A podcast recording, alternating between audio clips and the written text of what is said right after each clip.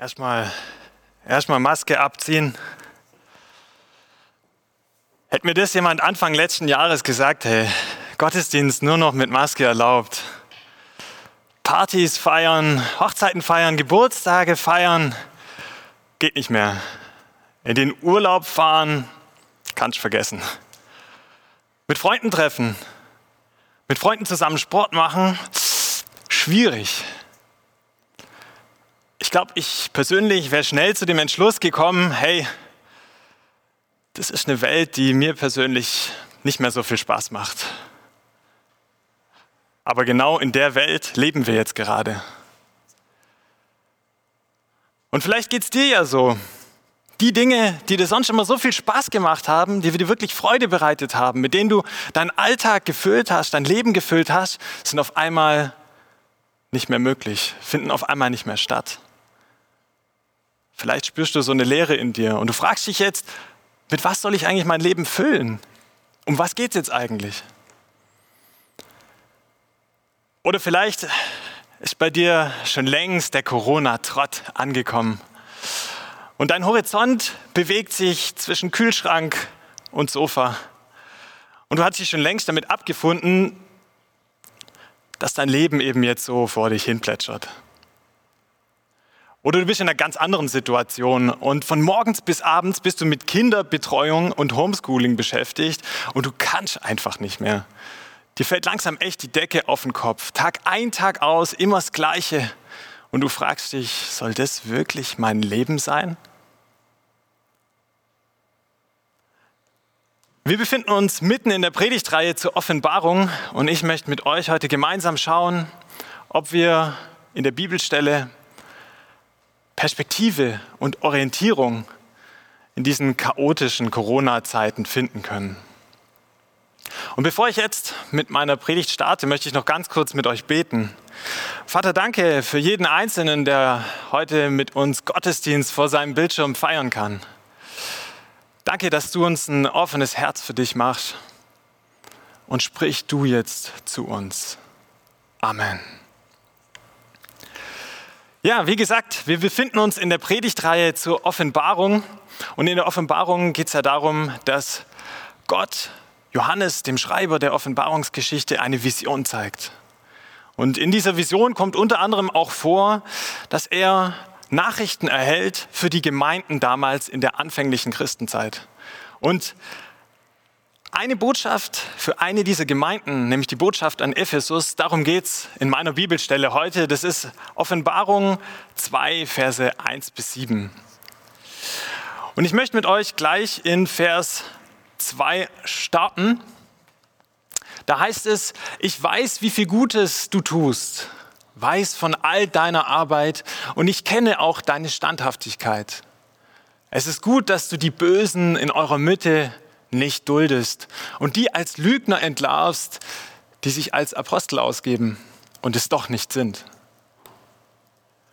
Weil du dich zu mir bekennst, musstest du geduldig Schweres ertragen und du hast niemals aufgegeben. Und in Vers 6 heißt es dann weiter, eins aber will ich dir zugute halten, dir ist das Treiben der Nikolaiten ebenso verhasst wie mir.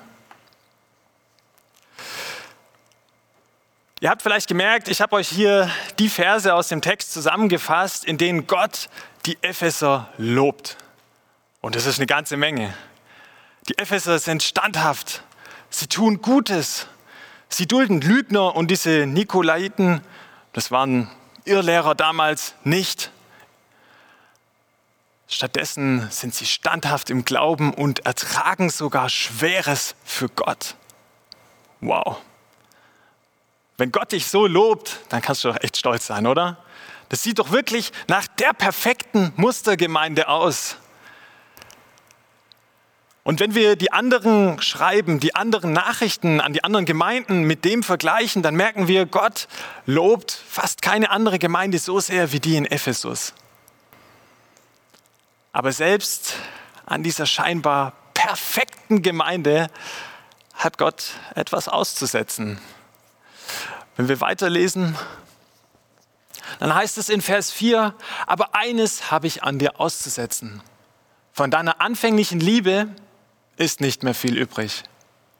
Weißt du noch, mit welcher Hingabe du einmal begonnen hast? Was ist davon geblieben? Kehr um und handle wieder so wie zu Beginn.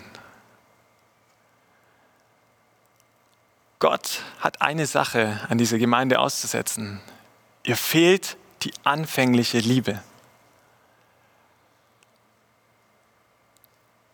Er sagt, so auf dem Weg, wie ihr gerade seid, obwohl ihr so viel Gutes tut, ihr seid auf dem Holzweg. Ihr müsst umkehren zu dieser anfänglichen Liebe. Ihr braucht diese anfängliche Liebe.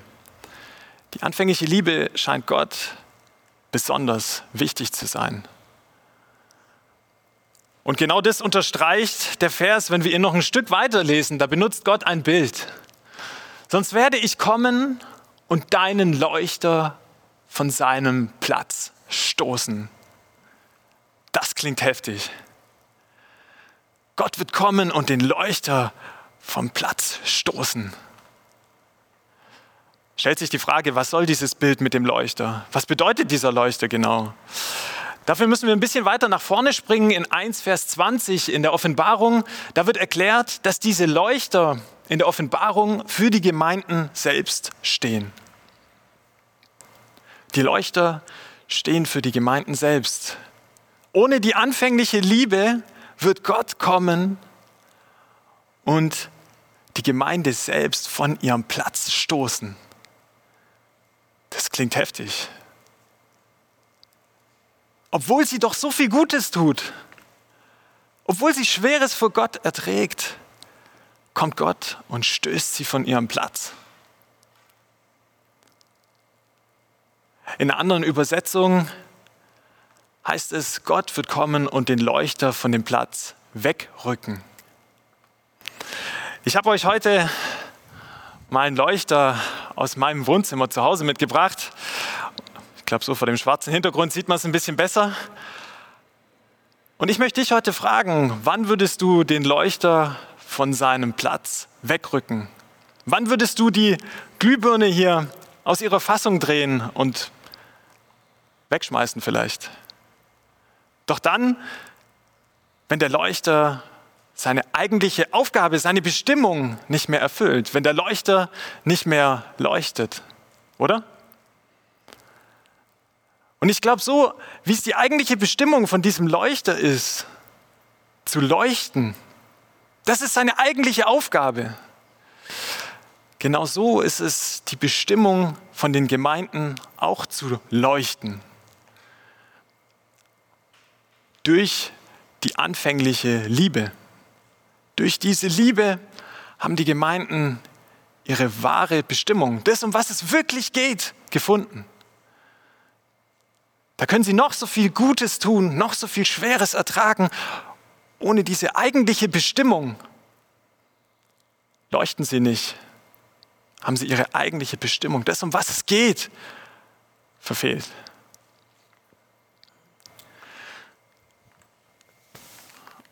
Und jetzt stellt sich natürlich die große Frage, was ist es denn, diese anfängliche Liebe, wie es hier in dem Text heißt? Was ist diese anfängliche Liebe, die hier gemeint ist? Anfänglich deshalb, die ersten Christen damals in Ephesus, die haben begonnen, Gutes zu tun aus Liebe zu Gott. In ihrer Liebe zu Gott haben sie Gutes getan. Aus Liebe zu Gott haben sie Schweres ertragen. Aus Liebe zu Gott haben sie das alles gemacht. Das war ihre anfängliche Liebe. Im Vordergrund standen nicht die Taten, sondern die Liebe. Und diese Liebe ist jetzt scheinbar abhanden gekommen. Sie tun weiterhin Gutes, Sie ertragen weiterhin Schweres für Gott, aber vielleicht aus anderen Beweggründen, vielleicht eher aus Pflichtbewusstsein, aus Routine, aber nicht aus dieser Liebe, die sich Gott eigentlich wünscht. Anfängliche Liebe, wenn man das so hört, dann denkt man an Verliebtsein, Schmetterlinge im Bauch haben, Aber wir wissen, dass Liebe in Wirklichkeit viel mehr ist als irgendwelche Schmetterlinge. Erst wenn die Schmetterlinge im Bauch aufhören zu flattern, wenn vielleicht auch mal schwere Zeiten kommen, dann zeigt sich wahre Liebe. Liebe ist nach Definition sich zueinander hingezogen fühlen. Der Wunsch nach Zusammensein. Auch wenn es vielleicht mal nicht so gut läuft. Der Wunsch nach Zusammensein. Und genau das ist es, was Gott sich auch für uns wünscht. Er wünscht sich, dass wir den Wunsch haben, mit ihm zusammen zu sein, Beziehung zu haben. Er hat uns im Schöpfungsbericht als sein Ebenbild geschaffen, damit wir mit ihm Beziehung haben können, wir mit ihm zusammen sein können. Das ist unsere wahre Bestimmung. Das ist es, was Gott sich wirklich wünscht. Da geht es erstmal nicht um irgendwelche guten Taten oder irgendwas Schweres erleiden zu müssen, sondern es geht um diese Liebe, um diese Beziehung zu ihm. Ihr müsst euch das so vorstellen, wenn ich meiner Frau heute Abend einen Blumenstrauß mit nach Hause bringe. Der sieht wunderschön aus, der war auch richtig teuer. Und ihr aber gleichzeitig signalisiere, ich habe eigentlich gar keinen Bock, mit dir Zeit zu verbringen, dann ist der Blumenstrauß überhaupt nichts mehr wert. Und ich glaube, genauso ist es bei Gott. Wir können viel Gutes tun, viel Schweres ertragen. Wir können vieles tun und tun und tun. Aber darum geht es Gott gar nicht primär. Ihm geht es darum, dass wir den Wunsch haben, mit ihm zusammen zu sein, mit ihm Beziehung zu haben. Und genauso wie es die Bestimmung ist, des Leuchters zu leuchten, so ist es unsere Bestimmung, mit ihm Beziehung zu haben, Gemeinschaft zu haben. Das ist es, was Gott sich wünscht, wie Gott sich das vorstellt. In Korinther 1, Vers 9 lesen wir, denn Gott ist treu, durch den ihr berufen seid zur Gemeinschaft seines Sohnes, Christus, unseres Herrn. Wir sind berufen, um Gemeinschaft mit Gott zu haben, um diese Liebe mit Gott zu haben. Dazu sind wir berufen. Das ist unsere wahre Bestimmung. Das ist es, worauf es Gott ankommt. Und wenn wir mal schauen, wie Jesus es uns vorgelebt hat, dann sehen wir doch, bei Jesus stand die Liebe im Vordergrund. Die Liebe zu Gott, Gemeinschaft mit Gott haben, Beziehung zu Gott haben. Und aus dieser Liebe heraus sind die guten Taten entstanden. Aus dieser Liebe heraus wurde auch Schweres ertragen. Aber der Mittelpunkt, die wirkliche Bestimmung war die Beziehung, die Gemeinschaft mit Gott. Und ich glaube, genau das wünscht sich Gott, dass wir Beziehung mit ihm haben können dass wir Gemeinschaft mit ihm haben können, dass wir ihn reinnehmen in unser Leben, in unseren Alltag. Weil wer könnte besser wissen, was wir brauchen, als derjenige, der uns geschaffen hat? Deshalb möchte Gott uns Beziehung schenken. Beziehung, Zusammensein mit ihm. Der Lukas hat es vorher schon angekündigt. Ich habe euch heute das Lieblingsbuch meiner Tochter mitgebracht. Die wird jetzt bald ein Jahr alt. Und zwar ist es Die Raupe Nimmersatt. Ich habe echt lang damit gerungen, ob ich das Beispiel heute bringen soll, aber es ist nun mal das Buch, mit dem ich mich in letzter Zeit am meisten beschäftige. Und ähm, ich finde, das Bild passt einfach perfekt. Ich hoffe, ihr könnt es daheim jetzt in groß sehen. Für alle, die die Geschichte noch nicht kennen, es geht darum, dass diese Raupe nimmersatt auf dem Weg ist, um Futter zu suchen. Und sie frisst sich dann an einem Tag durch alle möglichen Dinge, die ihr da gerade gesehen habt, durch einen Schokoladenkuchen, eine Eiswaffel, ein Stück Käse, ein Lolli. Und man fragt sich als Leser so, wieso? Wieso frisst die Raupe sich durch diese Dinge, die sind doch gar nicht für sie gemacht. Das ist doch gar nicht ihre Bestimmung. Ich habe noch nie eine Raupe gesehen, die sich durch einen Lolli frisst. Ich weiß nicht, wie es euch geht. Aber scheinbar hat die Raupe auf ihrem Weg vergessen, was ihr wirklich gut tut, um was es wirklich geht, was ihre Bestimmung ist. Und an dem Abend Nachdem sie das alles durchgefressen hat, hat die kleine Raupe dann Bauchschmerzen. Am nächsten Tag frisst sie sich dann durch ein grünes Blatt. Und danach geht es ihr viel besser. Und man denkt sich als Leser, genau, genau das ist der Sinn der Raupe, sich durch ein grünes Blatt zu fressen. Das ist es, was die Raupe wirklich braucht. Das ist ihre Bestimmung. Das ist es, worauf es ankommt für sie. Das grüne Blatt, das macht sie wirklich satt. Das tut ihr wirklich gut. Das erfüllt sie wirklich. Die ganzen anderen Dinge, die sehen vielleicht lecker aus, aber das macht sie wirklich satt. Das tut ihr wirklich gut. Und genauso wie es die Bestimmung des Leuchters ist, zu leuchten, so braucht die Raupe ihr grünes Blatt, damit sie satt wird, dass es ihr gut geht. Und ich glaube, dass wir genau dieses grüne Blatt auch brauchen. Wir brauchen Beziehung zu Gott. Wir brauchen diese Liebe, damit wir richtig satt werden, damit wir das kriegen, was wir eigentlich wirklich suchen, was wir brauchen. Ich merke in meinem Alltag allerdings, dass ich dieses grüne Blatt viel zu oft vergesse. Und mir geht es da wieder Raupe.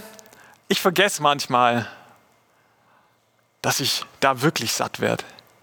Wenn ich jetzt so meine Woche anschaue, ich habe gearbeitet, hatte da vielleicht Stress bei der Arbeit, abends noch ein paar Serien anschauen, Steuererklärung musste fertig werden, Predigtvorbereitung machen natürlich, vielleicht noch ein bisschen Online-Shopping machen. Was anderes ist ja gerade ähnlich, eh nicht möglich.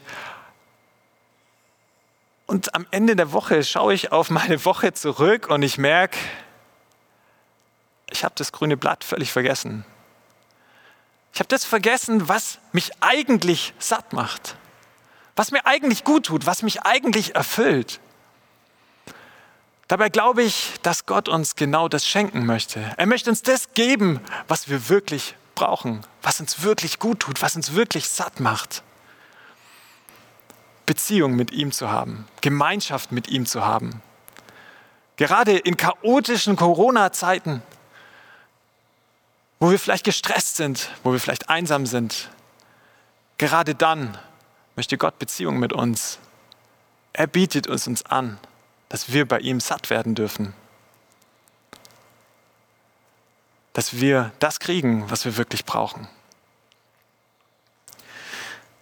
Und wenn wir die Bibelstelle weiterlesen, dann heißt es da in Vers 7, wer Ohren hat, soll hören, was Gottes Geist den Gemeinden sagt. Wer durchhält, wer dranbleibt an dieser Gemeinschaft mit Gott, an der Liebe und den Sieg erringt, dem will ich die Früchte vom Baum des Lebens zu essen geben, der in Gottes Paradies steht.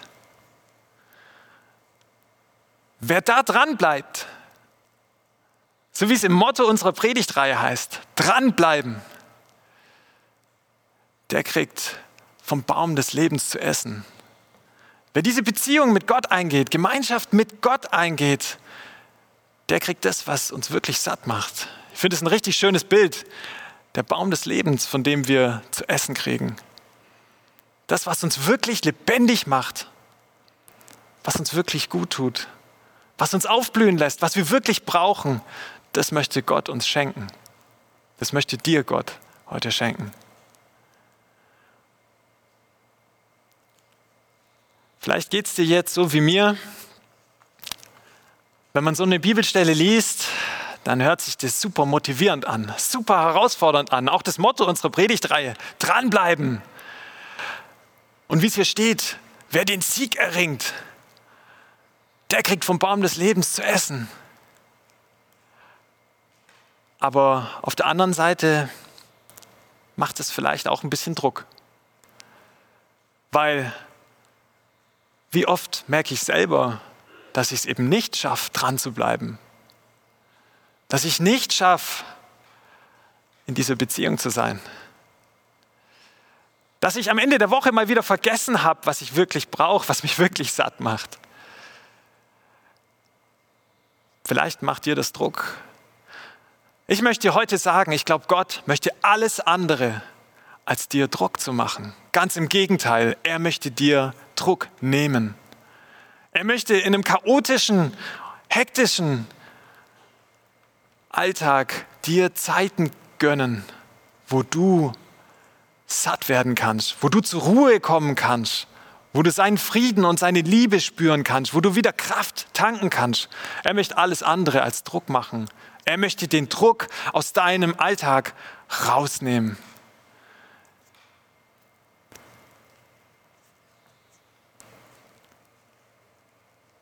Ich habe einen früheren Arbeitskollegen gehabt, den habe ich nie verstanden.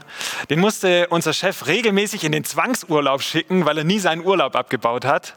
Und ähm, er hat dann immer gesagt, oh, jetzt schon wieder Urlaub, ach nö, und auch noch so lang. Ich habe doch noch so viel zu tun. Ich habe noch so viele Aufgaben. Und mit dem Urlaub schaffe ich es nie, meine Ziele zu erreichen. Schaffe ich nie zu dem zu kommen, was ich eigentlich tun will. Das hört sich vielleicht jetzt erstmal komisch an, aber ich glaube, uns Christen geht es genauso. Am Ende der Woche schauen wir auf die Woche zurück und wir sehen, was wir alles nicht geschafft haben, welche Ziele wir nicht erreicht haben und was wir eigentlich noch alles tun müssten. Und am Ende der Woche, da ist halt nun mal der Sonntag. Eigentlich die Zeit, wo ich mir doch bewusst mal eine Phase der Ruhe gönnen könnte. Eine Phase, wo ich ganz bewusst satt werden kann. Aber mir geht es oft so, dass ich eigentlich noch so viel erledigen will. Dass ich mir denke, ich kann mir doch jetzt keine Ruhe gönnen. Ich habe doch noch so viel zu tun. Und nicht, dass ihr mich falsch versteht. Ich glaube nicht, dass es falsch ist, am Sonntag noch was zu erledigen. Aber Gott möchte uns Zeiten schenken, in denen wir ganz bewusst mal abschalten können. In denen wir ganz bewusst mal satt werden können, uns mit dem ausfüllen lassen, was uns wirklich gut tut, was wir wirklich brauchen, was unsere Bestimmung ist.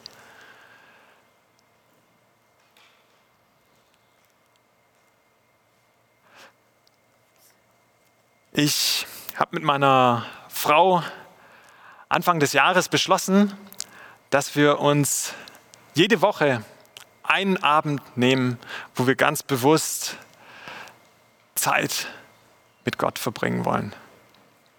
Wir haben den Jesusabend getauft und an dem Abend hören wir uns eine Predigt an, wir beten, wir hören vielleicht Worship, wir nutzen ganz bewusst Zeit für Beziehung mit Gott. Und ich muss euch ganz ehrlich sagen, anfangs war das für mich eine riesen Herausforderung. Weil gerade mit kleinem Kind, wo Zeit so knapp ist und Zeit zu zweit sowieso, da denkt man sich, ich kann mir doch jetzt nicht einen ganzen Abend rausnehmen. Ich habe doch noch so viel zu tun. Aber ich habe gemerkt, wie dieser eine Abend meinen Alltag verändert. Wie dieser eine Abend meinen Alltag verändern kann, mich wieder Kraft tanken lässt und mir eine neue Perspektive schenkt für die Situation, genau die Situation, in der ich gerade bin. Dass Gott da reinsprechen möchte und mir das geben möchte, was ich da gerade brauche. Vielleicht Stress, vielleicht Sorgen. Ich kann es abgeben und mal wieder richtig Kraft tanken.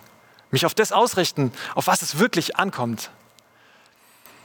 Und vielleicht bist du heute daheim vor deinem Bildschirm und du kannst mit meiner Predigt überhaupt nichts anfangen, weil du dir denkst, das passt gerade überhaupt nicht zu meiner Lebenssituation.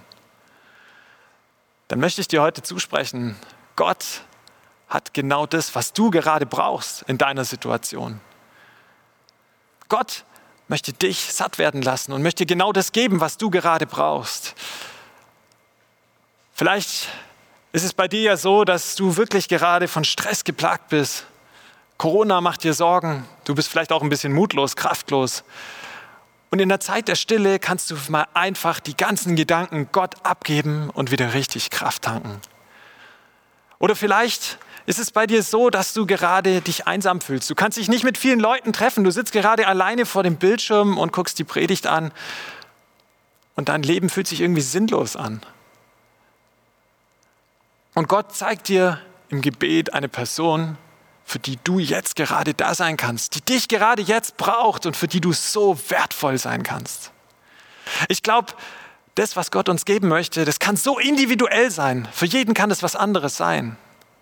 Aber Gott gibt dir das, was du brauchst. Gott möchte dir Beziehung mit ihm schenken, dich satt werden lassen und dir das geben, was du gerade jetzt brauchst. Amen.